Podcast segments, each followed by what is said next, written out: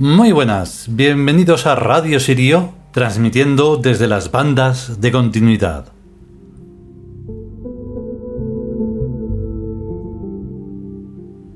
Bien, pues esto es una novedad, porque eh, vamos a intercalar nuevamente lo que es un libro de los dioses con otro de los tantos libros que tenemos en nuestro haber, lo que llamamos la biblioteca tebana.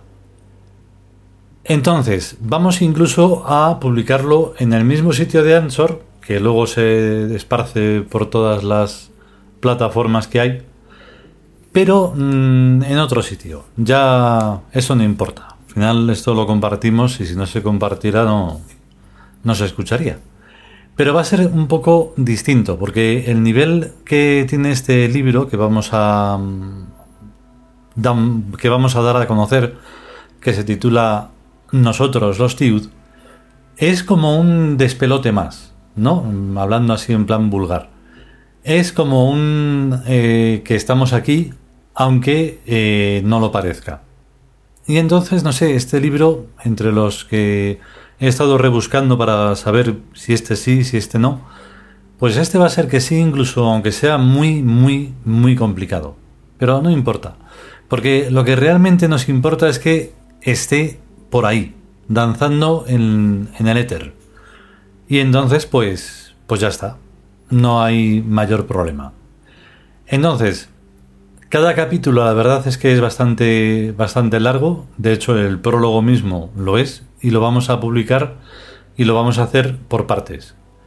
Entonces, pues nada, a prestar mucha atención, que es muy interesante y es muy bueno para el pensamiento, para las neuronas y para todo en general. Vale, vamos con él.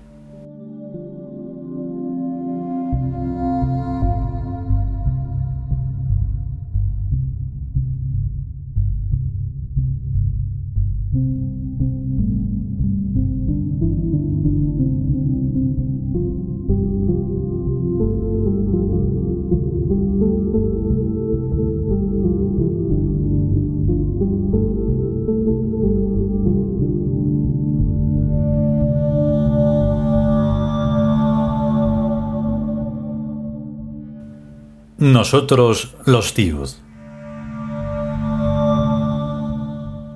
Editorial Tebas.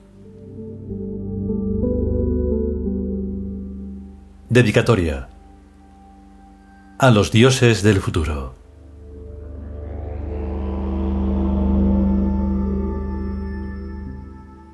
Prólogo. Primera parte. He aquí un libro que será maldito y execrado y condenado por toda la gente que actualmente habita en la tierra, salvo por una exigua minoría diseminada que le sobrevivirá. Como mucho, las personas más complacientes podrían aceptar que las palabras contenidas en este libro se les hiciera saber después de muertos, pues suponen que entonces se adquiere una humildad a toda prueba, muy apta para comparecer ante el divino tribunal y eso solo en el caso de que hubiera un tal tribunal después de la muerte, pero no es desde luego la opinión que está más de moda. Por lo general se piensa que lo más probable que sucede con la conciencia personal del muerto es que se extingue. Se basan para ello en que los difuntos dan encefalogramas planos, lo que parece demostrar que ni piensan, ni sienten, ni sueñan. Lo cual es verdad, pero no toda la verdad primero habría que definir qué somos. Si uno es solo un cuerpo, o es eso y también algo más. Un alma, por ejemplo, o algún tipo de estructura psicomental que sobrepasa de algún modo el volumen contenido en el pellejo. Estructuras psicomentales las hay, tales como la música que compone el músico, las aportaciones de los científicos o el conjunto de relaciones de cualquier persona viva Cosas todas que no pueden medir los encefalogramas.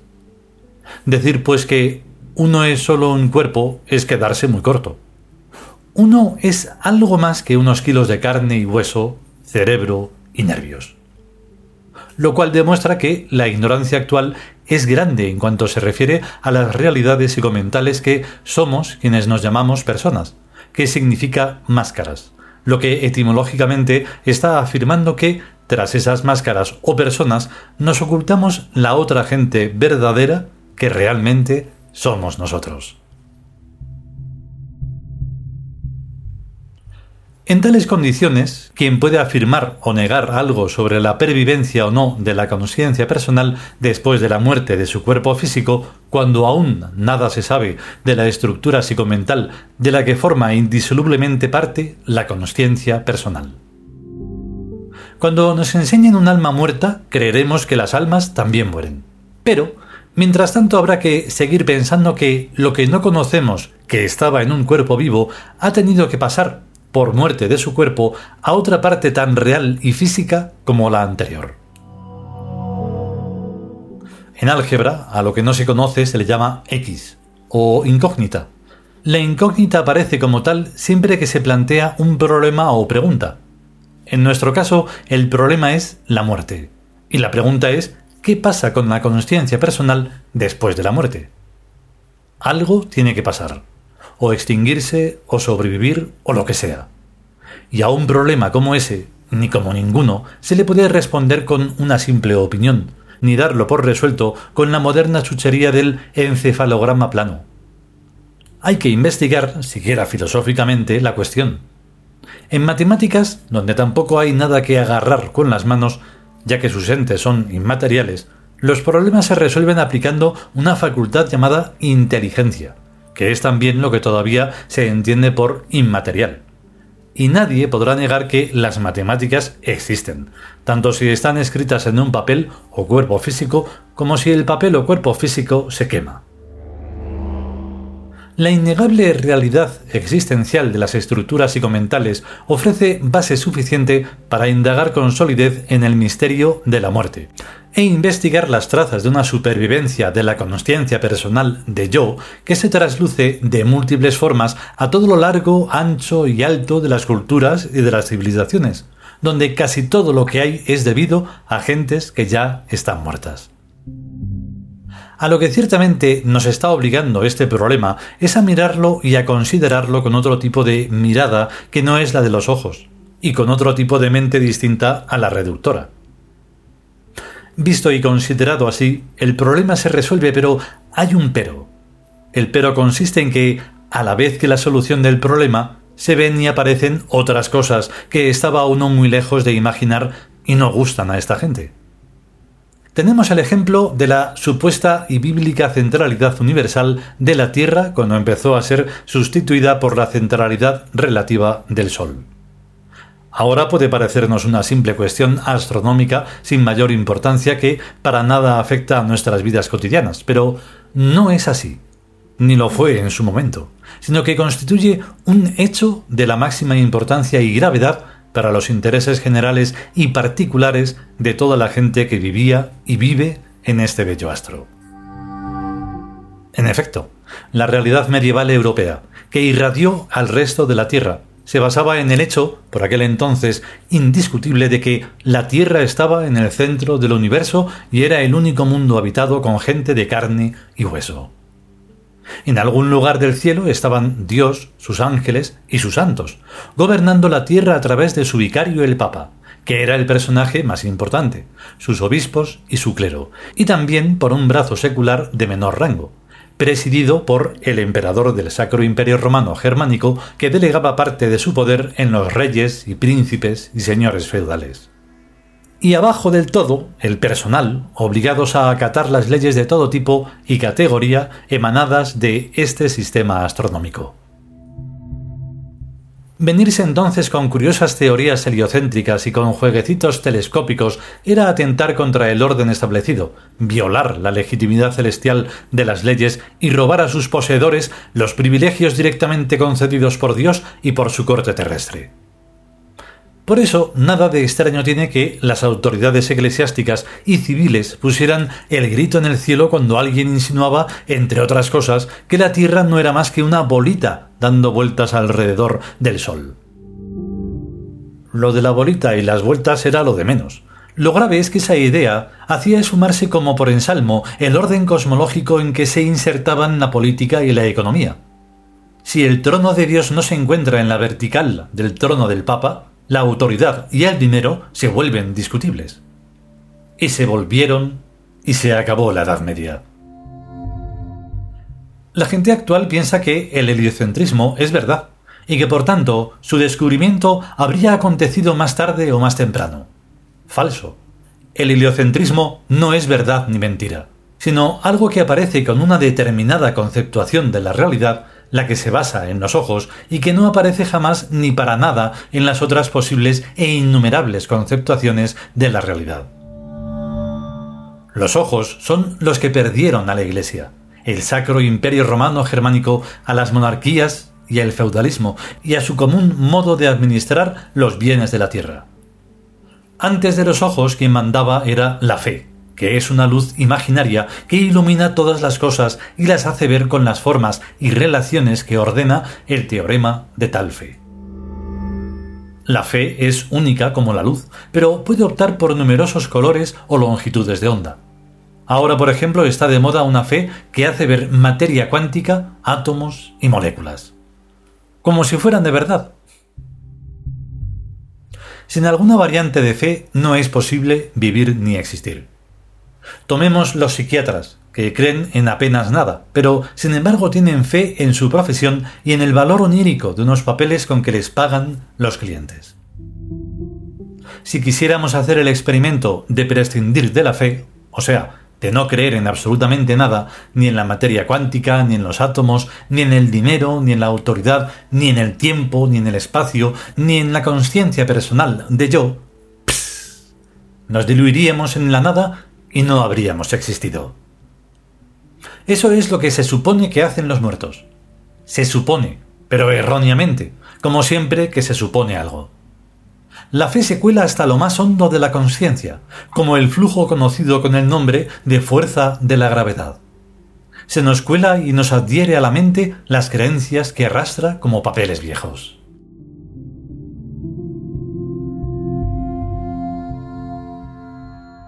Uno se duerme, y para él todo sigue siendo normal.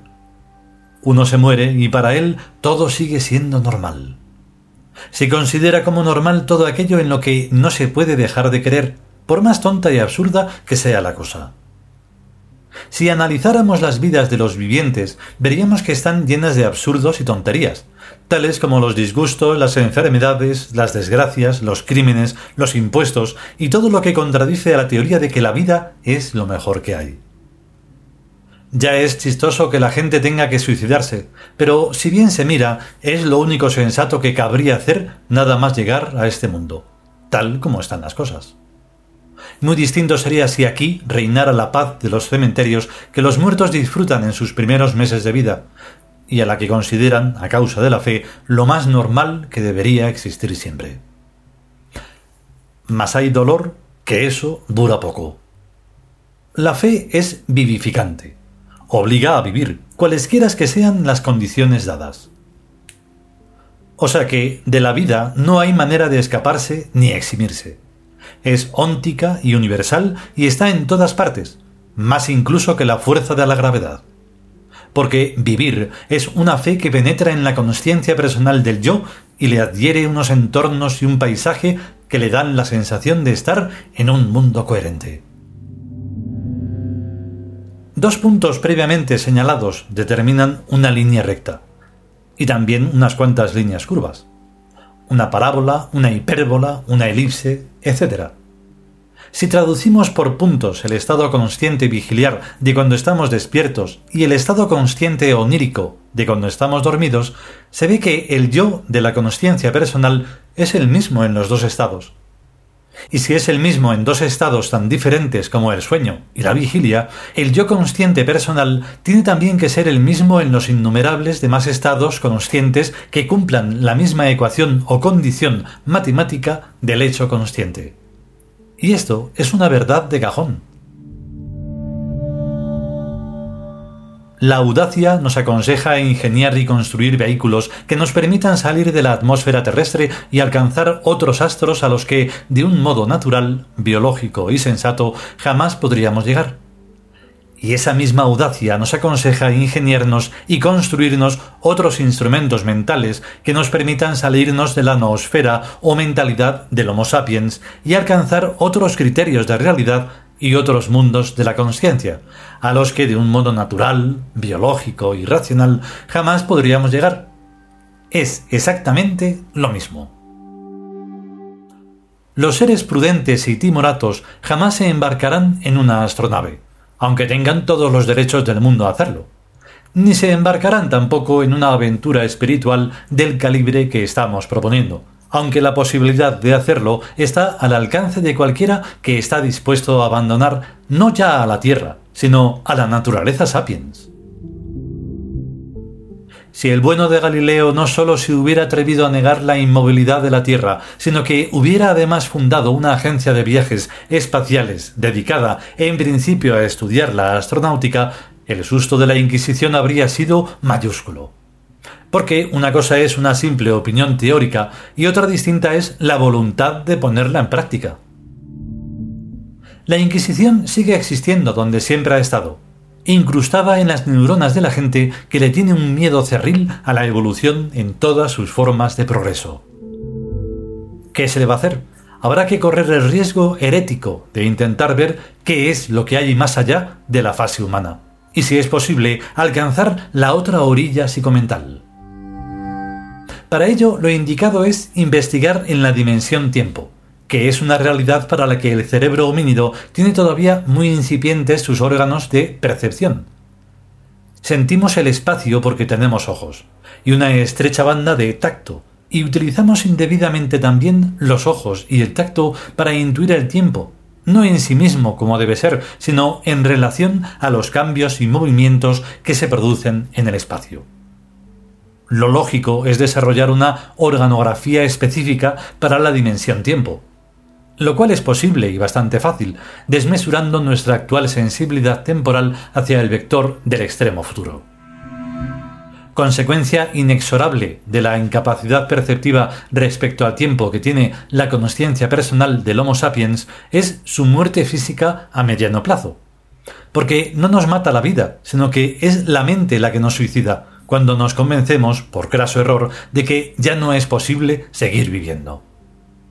Por tanto, la adquisición de sensibilidad respecto a la dimensión tiempo conlleva inherentemente la adquisición de inmortalidad. Desplazarse conscientemente por el tiempo como nos desplazamos por el espacio y ser inmortales son una sola y misma cosa.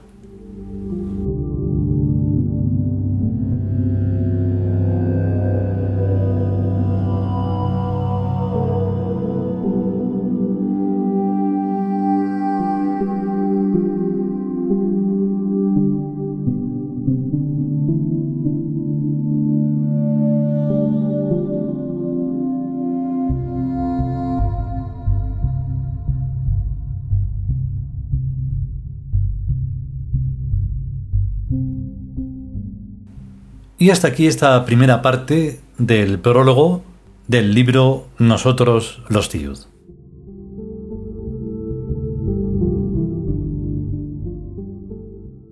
Aunque al final creo que hacemos alguna mención al final de este prólogo, este, este libro tuvo varios títulos, pero finalmente, ya para dejarlo clarísimo, pues es Nosotros los tíos, porque en un principio fue eso, nosotros las almas y luego después nosotros los espíritus. Pero dices que no, que no, que es los tiud porque es lo que somos mm, a pesar de lo que sea. Es que da igual.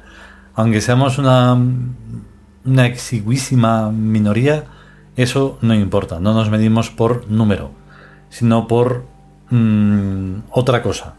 Siempre hay un momento en el que todo es inefable, no se puede casi ni expresar.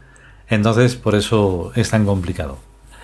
Entonces, nada, vamos a, vamos a ir poco a poco con este libro, que es bastante, da bastante trabajo, y, y eso. Si podemos, y sobre todo si queremos, pues volveremos con otra parte. Hasta luego.